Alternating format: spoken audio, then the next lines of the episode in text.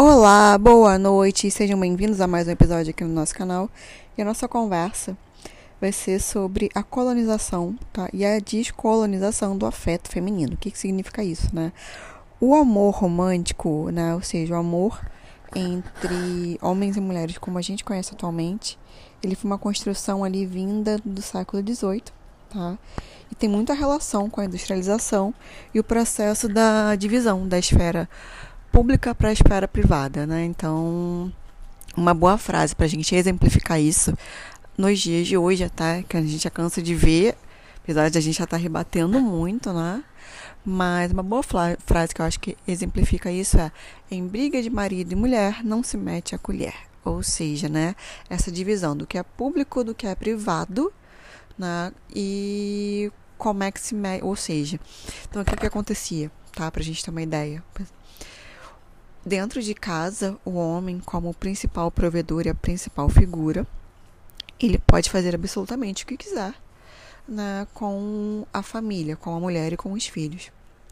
O que esse homem realmente tem algum prestar conta, digamos, é na esfera pública, relativo ao trabalho dele, ou alguma conduta que o possa é, desmerecer em relação ao trabalho, porque o homem tem que ter esse dispositivo aí da autossuficiência né, que tem relação com o trabalho. Já na a mulher, ela então o homem fica na esfera pública, né, com esse total domínio da esfera privada, que é a família, né, mulher e filhos.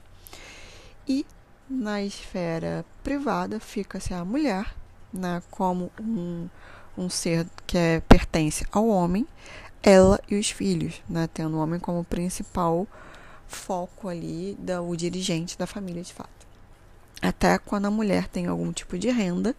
E essa dinâmica ainda é muito comum até nos dias de hoje, tá? Emocionalmente falando, isso ainda acontece bastante. E aí, o que, que a gente tem com a colonização do afeto? O que, que seria isso para a gente entender?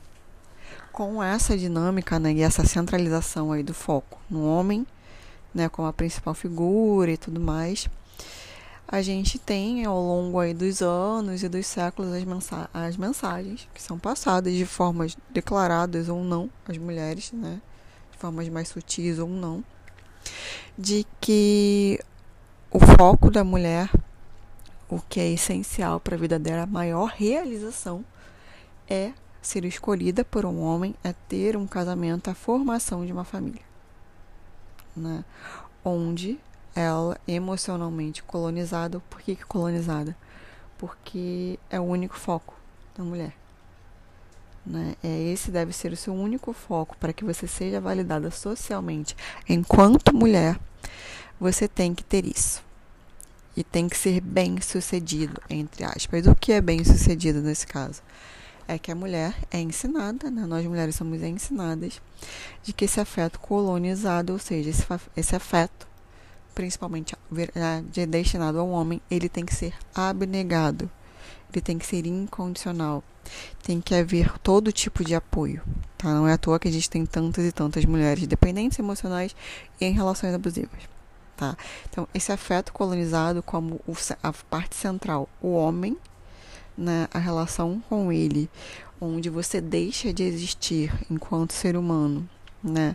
E você não você se coloca em último, em segundo, em segundo plano, em último plano, né? Porque vem o buscar o homem, o ser escolhido pelo homem, depois a, a, a, nutrição e a dedicação, que é muito maior, que a gente é ensinado que tem que ser muito maior da mulher, né? Dentro da relação, e depois da família e levar todo, toda aquela carga ali da, da manutenção da família. Seja de coisas de rotina ou não, fica tudo nas costas da mulher né? Então, quando isso acontece, a gente tem essa colonização do afeto e a mulher acaba ficando lá em último nível. Então, não é à toa que já existem milhões de pesquisas aí que provam que o relacionamento amoroso hétero para as mulheres, muitas e muitas vezes a gente está falando nessa dinâmica, tá, gente? Quando são dinâmicas mais igualitárias, ok. Sim, é saudável, mas eu estou falando numa dinâmica né, em que é claramente adoecida. E nessa dinâmica já está mais do que comprovado que esse tipo de relação com essa dinâmica né, da, da mulher ser abnegada e a relação, ser a maior responsável pela manutenção da família, do relacionamento, de tudo mais. A impulsionadora dos sonhos do homem, enquanto ele não impulsiona os dela. Né? Isso tudo é fonte de adoecimento psíquico para as mulheres, tá? Mulheres casadas, principalmente. E para o homem, o relacionamento amoroso nessa estrutura acaba sendo uma fonte de proteção psíquica. Sendo que quando os homens ficam mais fragilizados emocionalmente são solteiros, ou, ou viúvos, ou divorciados sem nenhuma relação estável, tá? Nesses moldes. É obviamente que é diferente quando a gente está tratando aí de uma relação que tem um sentido mais saudável, com uma divisão de tarefas e de responsabilidade de investimento emocional igualitário. Tá? Aí não, é, esse não é o caso aqui. A gente está falando de uma estrutura dominante na sociedade. Não é à toa que relações abusivas são grande maioria. Tá? Porque justamente é esse tipo de estrutura aqui, onde a mulher se torna na abnegada, ou seja, ela perde a própria identidade, né? ela fica com a autoestima detonada, o amor próprio né, em prol do outro, porque ela acha que ela que deve fazer essa manutenção do relacionamento. Quantas frases a gente não vê do tipo, né, de que uma boa mulher transforma o pior dos homens, a boa mulher edifica o lar, a boa mulher isso, a boa mulher aquilo.